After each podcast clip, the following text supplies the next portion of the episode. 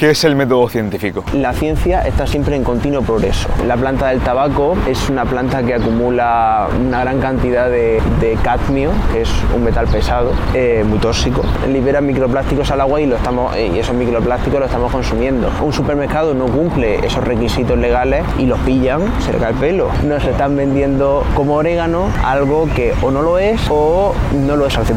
¿Cómo podrías definir qué es la química y en qué consiste? Eh, la química es una ciencia experimental que eh, estudia la materia y sus transformaciones relativas a, a la naturaleza y a su composición.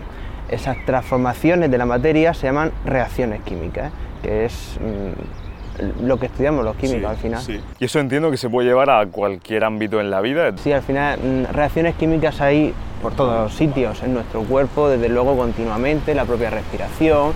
eh, los materiales al final se sintetizan mediante el material de una pelota de tenis, de lo que sea, se sintetiza mediante una reacción química que un químico ha tenido que diseñar. ¿Qué es el método científico? El método científico es una secuencia de pasos sistemáticos, lógicos, de razonamiento, que sigue la ciencia para, em, para hacer ciencia. ¿Y qué, qué es hacer ciencia? Hacer ciencia es explicar, mm, tratar de explicar los fenómenos que vemos a nuestro alrededor y comprenderlos, darles una explicación. ¿Un fenómeno como qué exactamente? Por ejemplo, la lluvia.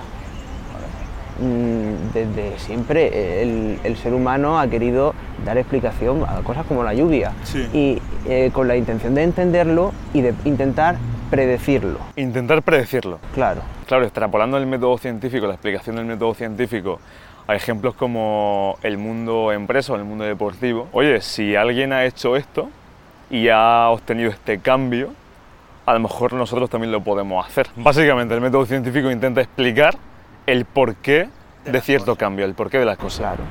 Y para ello el primer paso es eh, observar el, el fenómeno y sentir la curiosidad sentir la curiosidad por el fenómeno y tratar de, de explicarlo. Eh, el primer paso del método científico es ese, la observación. El segundo es la recogida de datos. Mm, Hay que intentar eh, informarse lo más posible sobre ese fenómeno, sobre ese asunto, sobre ese problema que se quiere resolver, em, eh, midiendo, por ejemplo, la caída de cuerpos. em, podemos eh, estudiar el tiempo que tarda en caer, podemos estudiar si ese tiempo que tarda en caer está relacionado con el peso del objeto. Eso forma parte del segundo paso del método científico que es la recogida de información. El tercer- la tercera etapa del método científico sería enunciar una hipótesis. ¿Qué es una hipótesis? Una hipótesis es una conjetura, una suposición que intenta explicar ese fenómeno. Yo creo que mm, los cuerpos caen porque, a hacer una tontería, em, la botella, el objeto que yo suelto, está más frío que el suelo. El suelo está más caliente, entonces como el suelo está más caliente, eh, de algún modo esa diferencia de temperatura hace que la botella caiga. Esa sería mi hipótesis. Ahora, la cuarta etapa sería el desarrollo experimental, la comprobación experimental. Necesito eh, diseñar un experimento que eh, demuestre que mi hipótesis es verdadera. Eh, sería tan fácil como medir la temperatura del suelo y poner la- la botella a la misma temperatura que el suelo. Si yo, después de hacer eso, suelto la botella y la botella cae al suelo, mi hipótesis es falsa. ¿Por qué? Porque están a la misma temperatura, no hay una diferencia de temperatura y por tanto la caída de cuerpos no se debe a la diferencia de temperatura. La hipótesis se ha, eh, no se ha aceptado, se ha rechazado. El siguiente paso sería recoger más información e intentar formular una nueva hipótesis. Y de nuevo, desarrollo eh, experimental y si llegamos a una hipótesis que la confirmamos, el siguiente paso sería la conclusión. Esa hipótesis confirmada la convertimos en ley. Es decir, cuando se confirma la hipótesis y se verifica, se convierte en ley. en una ley. Está comprobado experimentalmente y se dice que probablemente será cierto. Nunca se puede afirmar con rotundidad porque mm, la ciencia cambia. La, ciencia no es estática. Las cosas mm, no es que el fenómeno se modifique, sino que es posible que mm, se desarrolle algún instrumento que sea capaz de hacer alguna medida novedosa, que se, haga una medida que esté em, contradeciendo mi ley, que yo había comprobado experimentalmente. Entonces, en ese caso, habría que modificar la ley, habría que emitir una nueva hipótesis y em, aceptarla experimentalmente. La ciencia está siempre en continuo progreso, no es estática. Algo que hoy es cierto, igual mañana no lo es, porque mm, se, hace una medida, se hace una medida que lo contradice. Entonces, esa, esa ley no es cierta. Ahora, la cosa es, mm, claro, entonces yo estaba describiendo un fenómeno con una cosa que no era cierta. Sí, y probablemente hoy en día haya muchos fenómenos que se expliquen con leyes que no son realmente así. Pero la realidad es que no importa que sea así. Lo, realmente importante es que se comporte como si lo fuera. Me gusta que hayas explicado todo esto porque lo llevo al lado más personal. Es decir, hoy en día solemos escuchar a mucha gente decir verdades. Yo pienso que cada uno tiene su verdad, que cada uno tiene su perspectiva y que las teorías universales Mm, no existen al 100%, como tú has dicho. Siempre es probablemente cierto. Probablemente cierto.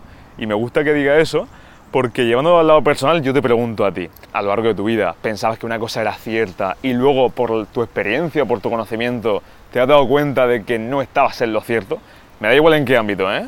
En el ámbito personal, de relaciones sociales, económico, etc, etc. Tienes una opinión sobre lo que sea mm, y es posible que te informes o que hables con alguien y te haga cambiar de opinión, claro. El equivocarse eh, es normal y al final el método científico se basa en eso, en equivocarse, en ensayo-error. Me gusta mucho esa parte porque parece que a día de hoy si fallas o te equivocas está mal. No, e-, es, es lo normal. Es más, en ciencia cuando se hacen experiencias es muy habitual que tu hipótesis se rechace. Al final, que llegues y, confirmes la hipótesis es todo un logro. Le has dado explicación a un fenómeno, eh, le has dado una explicación y, la has confirmado científicamente. Es decir, esa, explicación es, es, cierta o es probablemente cierta. Me da curiosidad esto, tío, porque fíjate que la ciencia, que parece ya si, oye, esto lo dice la ciencia o esto lo dice un estudio, la mente de la, de la, persona que te está escuchando es como que ya te abre los ojos, ¿no? Me da curiosidad porque venimos de un sistema educativo, bajo mi punto de vista, en el que, oye, no han intentado decir de alguna forma que el 10 es el éxito y que el 0 es el fracaso. Dicho lo cual, basándonos en la ciencia, oye, es que a lo mejor el 0 está bien para saber qué no tienes que hacer. No sé si me explico. Sí, si lo ves de ese modo, sí, al final pues eh, sería un, una temporada de, digamos, error eh, que se ha confirmado con ese cero y, bueno, mm, puede ser una llamada de atención para que cambie, para que te des cuenta de qué has hecho mal y poder mejorarlo. Me gusta esto que has dicho, tío, lo lleva al mundo de empresa. Hay un libro que se denomina, bueno, se conoce más bien por el método Lean Startup, se llama así. Cuando vas a desarrollar supuestamente un negocio en este caso, lo primero que deberías de hacer es, oye, sacar un producto mínimo viable, es decir, una tienda de mm, bebidas con cafeína. No desarrolles al 100% la fórmula. Saca el 20% de la fórmula y testéala con tu entorno más cercano. A ver si le gusta o no le gusta. Es decir, lanza ese producto y testéalo. ¿Qué dice ese método? Oye, como el método científico, testéalo. Si gusta, lo potencias, observas, analizas los datos y lo llevas al máximo. Si no gusta, pivotas. Es decir, ya sabes qué no hacer, ya sabes cómo no hacerlo y sabes el feedback de la gente. ¿Pivotas a qué? O cambias la fórmula o modificas tu producto o tu servicio. Y lo extrapolo totalmente al método científico, que para mí es como lo, como lo mismo. Sí, es paralelo. Al final tienes una hipótesis que crees que ese, ese producto puede gustar, recoges información, lo desarrollas, desarrollas ese prototipo y el, el desarrollo experimental sería sacarlo al mercado a ver cómo reacciona el mercado. ¿Qué relación hay entre la química y la biología por esa parte? La relación entre la química y la biología pues sería la bioquímica. La bioquímica. Exacto. Eh, en nuestro cuerpo hay, ocurren un montón de reacciones químicas que podríamos llamarlos como ocurren en un organismo vivo bioquímica. Suelen estar catalizadas por, por enzimas. Eh, esa, esa mm, esa transformación de la materia de reactivos para dar productos eh, en esa transformación suelen intervenir enzimas, que son, son esas proteínas que, que hay en nuestro organismo y que aceleran ese proceso. Eso es cuando un alimento lo pasamos, bueno, sí, nos comemos unos macarrones y ya empieza a digerirse. Exacto. Y la química en cuanto a la nutrición me llama también mucho la atención porque, bueno, los que somos mucho del mundillo fitness, estamos siempre controlando los macros, ¿no? Hidratos de carbono, proteínas, eh, todo el tema de grasas. ¿La química aquí en qué influye? En el hecho de, oye, estas propiedades son mejores, peores, ¿cómo que la grasa influye de una forma diferente a la proteína? No sé si ahí llegáis vosotros. Mm, al final, mm, la grasa se metaboliza en nuestro cuerpo de forma distinta que los hidratos de carbono o las proteínas. El, la ruta metabólica es distinta. Mm, en nuestro cuerpo es más fácil metabolizar un, trozo de pan que te comes que grasa, que tocino que te puedas tomar. Mm, digerir el tocino es más costoso. Es decir, que depende de la facilidad de la metabolización. Sí. Bueno, cuanto peor, cuanto peor se metaboliza, peor es el alimento. O hay que comerlo con menos frecuencia. Con menos frecuencia como podría ser a lo mejor un donut o un ultraprocesado. Claro. Porque todo el tema este de, oye, eh, lechuga, tomate, productos naturales, aquí que estamos en la huerta de Murcia, claro, suelen decir que no al 100%, ¿no? Son naturales como tú has dicho, sino que hay insecticidas por medio. Sí, eh, ahí lo que habría que buscar son las verduras ecológicas. Las verduras ecológicas son las que se cultivan eh, sin pesticidas, sin fertilizantes, sin eh, agroquímico se llama. Agroquímico. Mm. ¿Qué es un agroquímico? Eh, un agroquímico es una sustancia química que se utiliza en los cultivos o bien para fertilizarlos, el, nitrógeno, el fósforo se los suele añadir a la planta para que crezca más rápido o bien plaguicida para evitar que una plaga pues, se, se, cargue el cultivo. Oye, ¿y, una, ¿y un agroquímico de este tipo, las propiedades que conlleva o los componentes, químico en este caso, ¿Los podemos ingerir? No todos, entiendo. Mm, a ver, eh, los pesticidas no, no los podemos ingerir. Hay unos límites máximos establecidos.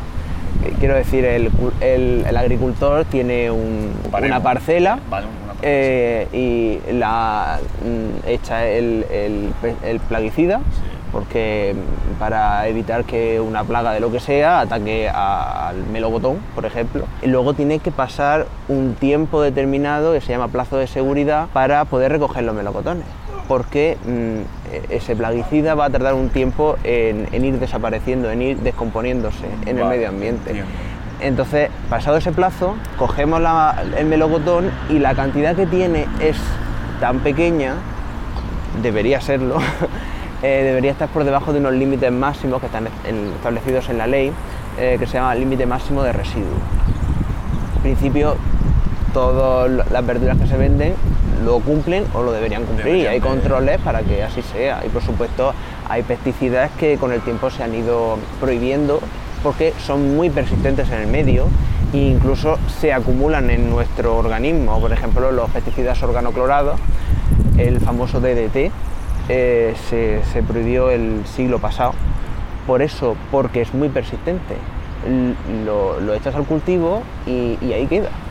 Y, al final te lo comes y lo vamos acumulando en nuestro organismo y, lo malo del órgano de los organoclorados es que son disruptores endocrinos, es decir, afectan a nuestro, a nuestro sistema hormonal. Incluso son tan persistentes que incluso hoy en día, si, analizamos nuestra grasa, incluso en los fetos, se ha, detectado a día de hoy órgano clorado y eso que se em, prohibieron hace bastante tiempo. Padre Blas, me comentaba todo el tema de insecticidas, plasticidas se llaman. No, eh, plaguicidas. Plaguicidas en los alimentos. Y me da curiosidad, tío, porque yo promuevo mucho la nutrición. Yo soy alguien que, oye, me gusta cuidarme sinceramente aunque salga por ahí un fin de semana a comerme lo que sea. Y yo vengo del mundo del deporte y siempre nos recomiendan, nutricionistas, entrenadores, que podamos comer lo más natural posible. Me pregunto, oye, ¿lo más natural existe al 100%? ¿Tendríamos que ir al campo a coger la lechuga o comprarla en el supermercado ya está cambiando ahí la naturalidad del alimento? Es que es complejo, ¿eh, tío? En el supermercado se venden, hay lechugas, vamos a decir, normales Vale. y, y lechugas ecológicas. Las lechugas ecológicas son más caras. ¿Por qué? Porque el, el cultivo de una lechuga ecológica lleva más tiempo. A la lechuga normal, entre comillas, eh, se le ha echado, se le ha añadido un fertilizante, se le ha añadido a la planta lo que necesita para que crezca lo antes posible. Se le ha añadido nitrógeno, se le ha añadido fósforo, potasio, para que esos son los macronutrientes de la planta para que ésta crezca y eh, poder recogerla cuanto antes y venderla. Además es muy probable que se le haya añadido un plaguicida para evitar que a un, in- a un insecto eh, ataque a la lechuga, se la coma o, o lo que sea. La lechuga ecológica no, no se le ha echado nada de todo esto, así que el cultivo, el, el crecimiento es más lento, tarda más en crecer, se le pueden echar mm, en lugar de fertilizantes mm, químicos sintetizados, eh, la, la típica basura de sí, la, la basura se le echa para que Vale, de forma natural la planta reciba esos, esos nutrientes. Oye, como tú bien dices, hay componentes que nos influyen más o menos en el cuerpo, en el organismo. Mm. El tema del tabaco. Sí. El tabaco que, te lo dice la caja, fumar mata. ¿Hasta qué punto, tío? ¿Hasta qué punto es nocivo? Porque parece que no, pero realmente lo es. ¿Lo podrías explicar químicamente? Es decir, el comportamiento de lo que hace la sustancia que tiene un cigarrillo a la hora de fumarlo. A ver si podría... No, no estoy tan puesto en ese tema, es algo más, más médico. Sé Vale. que pues, el tabaco lleva nicotina, Nicotina. La, la nicotina crea adicción, eso también es un problema. Todo lo que sea adictivo es un problema. Y, y además, em, la- el tabaco lleva una serie de componentes, creo que lleva alquitranes. Eh, hace poco leí que la planta del tabaco es una planta que acumula una gran cantidad de, de cadmio, que es un metal pesado, eh, muy tóxico, de los más tóxicos de lo más tóxico. de los más tóxicos y la planta los acumula en gran cantidad, creo que era 100 partes por millón, que es muchísimo, muchísimo. Y eso al final, cuando te lo fumas un, un cigarro, lo estás consumiendo. Se acumula y claro, a, la- a largo plazo luego... Eh, sí, nuestro cuerpo tiene un sistema de eliminación de, de ese metal pesado, pero si su- superamos ciertos límites, pues al final se acaba acumulando y puede dar lugar a problemas. Dices que el cuerpo tiene como un límite. Sí, Es decir, ¿hasta qué punto Sí, tu cuerpo es capaz de eliminar ciertos tóxicos, pero claro, si superamos mm, ciertos máximos, empieza a acumularse y empieza a generar problemas. Y eso, por ejemplo, hablando de todo este tipo de sustancias, ¿dónde encontramos todo ese tipo de tóxicos? ¿O dónde se puede encontrar? ¿En cualquier sitio? Hay de todo en todos sitios, ¿no? Lo, lo, mm, lo que realmente importa es en qué cantidad está. Decía, mm, hay una frase así muy célebre que dice que eh, todo, el todo es veneno, nada es veneno, solo la dosis hace el veneno. Lo importante es la cantidad en la que esté. Porque sí, nosotros cuando comemos ese melocotón, esa lechuga, pues probablemente estemos ingiriendo cantidades de pesticidas, pero en cantidades tan pequeñas, si no supera esos máximos de la ley, no va a representar un problema, no va a ser un veneno. Quería hablar del tema del agua. El tema del agua, no sé si, bueno, ahí entiendo que entra la química, no sé si tú ya has entrado ahí, de los grifitos estos que son de ósmosis. Sí, ¿Se llama así? sí. Bueno, de hecho tengo yo uno en casa que supuestamente filtra el agua para que se- bueno, sepa mejor o le quita ciertas sustancias. Le quita el calcio y el magnesio. El calcio y el magnesio. El, el agua de Murcia, sobre todo, es muy dura, tiene mucho calcio, mucho magnesio. Ese, ese grifito eh, lo que hace es que, eh, me- mediante un, un proceso químico, le quita el calcio y el magnesio y, lo sustituye por sodio normalmente, por eso se le echa sal. Y así pues, el agua sabe mejor. Aunque se ha dicho que el, el calcio y el magnesio no es malo, no nos va a sentar mal, a menos que tengamos problemas de riñón, eh, de piedras en el riñón. En ese caso sí es muy recomendable que bebamos agua de ósmosis. En el resto de casos, las ventajas y las desventajas están así. así. Dicen que beber agua embotellada, es decir, te bebes el agua de una botella, pero si reutilizas la botella 50 veces, no es muy beneficioso. Pues no, No es beneficioso. no, no, no, no, de- no se debe, no se debe. Yo también lo hago, ¿eh? pero no se debe. ¿Por qué exactamente? Eh, por el plástico. Por el plástico. Exacto, el, el plástico eh, al final suelta microplásticos, libera microplásticos al agua y, lo estamos, y esos microplásticos los estamos consumiendo. Eh, los microplásticos es un contaminante emergente. Que se, se estudia bastante, eh, se, se ha empezado a detectar incluso en los alimentos, porque eh, los microplásticos en el agua, mm, en los ríos, ya se, se detectan. em, de, de la basura, de, de, de las botellas de plástico que se tiran a veces. Eh, todo eso lo va soltando y al final en el mar, en el mar también hay muchísimos plásticos, ¿no? Eh, hay islas enteras de basura, que la mayoría de ellas son plásticos. Los plásticos tardan mucho en degradarse y en ese tiempo de degradación pues van soltando microplásticos, los peces los- se los comen eh, y luego al final los acabamos ingiriendo nosotros. Recomendaría a la gente que no beba o que no utilice No reutilizar las botellas- no de plástico, además botellas de plástico. en algunas botellas incluso lo pone. ¿Alguna sustitución de tipo de botella o algún otro material, entiendo? Hay, las de Tupperware, por ejemplo, Vale. son esas sí que están preparadas para rellenarlas. Vale. Estas de plástico no. Hidrato de carbono exactamente, ¿qué es? Eh, así el hidrato de carbono son al final los azúcares, los glúcidos. Eh, Los hidratos de carbono eh, son glúcidos. Eh, los glúcidos, el glúcido así por antonomasia es la glucosa. Tiene su ruta metabólica. eh, el cerebro, por ejemplo, solo consume glucosa. Es, eh, es muy importante consumir glucosa si solo tomas proteína. Eh, nuestro cuerpo no puede vivir solo a base de proteína, necesita glúcidos. Y si tú no se los proporcionas, nuestro cuerpo los tiene que sintetizar y eso energéticamente es más costoso. Ya te digo, nuestro cerebro solo consume glucosa. Solamente glucosa. Sí. Es decir, que hay que, hay que proporcionarle Si tú solo comes carne, que no lleva glucosa, lleva proteína, pues al final mm, nuestro cuerpo tendrá que sintetizarlo. Quiero tocar el tema del control de calidad. Control de calidad, el otro día me veía un podcast de Juana Roch, una de las hijas del fundador, de- del fundador, del dueño de Mercadona en este caso. Dejó claro que los controles de calidad en Mercadona son eh, intactos porque para ellos es uno de los valores principales de la marca. De hecho, si no me equivoco, Mercadona en 2022 facturó más de 30.000 millones de euros, una de las empresas que más facturan toda España. Y te quería preguntar sobre este tema. ¿Qué importancia tiene el control de calidad en el ámbito alimenticio? Mucho. Porque tú hablas con alguien, si vas al supermercado, compro esto. Ya, pero ¿a qué supermercado estás yendo? ¿Qué estás comprando? ¿Sabes si...? A ver, al final si se vende es porque mm, cumple los requisitos sanitarios, los requisitos de límites máximos de residuos, de pesticidas, de mm, tóxicos. Si se vende, en principio es porque se puede.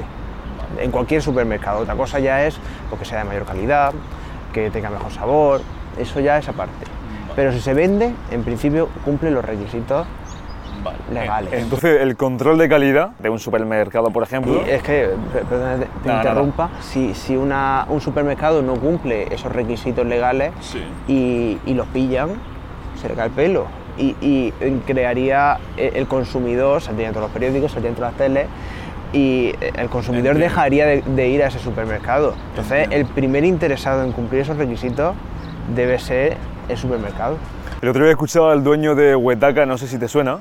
Huetaca es una empresa que no es que reparta comida a domicilio, sino que vende comida hecha en tuppers. Y decía que no sé cuándo exactamente, pero tuvo que advertirle a todos sus consumidores, todos sus clientes, un cierto día, que tirasen la comida que hubiesen comprado ese día, porque supuestamente en uno de los tuppers había un tipo de sustancia o de, hablando del control de calidad, que superaban X límite que tenían que llevar cuidado. Entonces, claro, le dijeron a sus clientes que tirasen la comida porque solamente con que uno se viese afectado, la empresa se va a la mierda, nunca mejor dicho.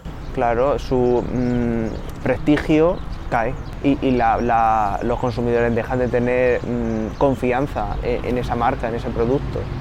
Entonces, el control de, ca- de- de calidad, para que quede claro, es dejar o regular más bien que lo que se va a consumir se pueda consumir bien. Sea seguro, Vale.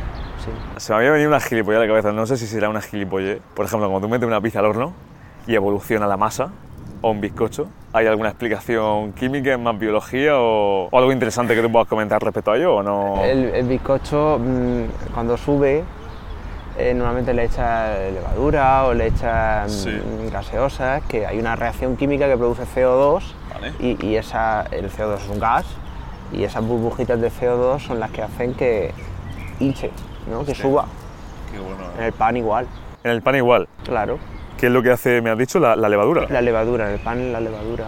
Es decir, que por eso cuando le echamos levadura a algo es cuando, cuando Se sube. produce CO2 y es el que hace que, que- que suba.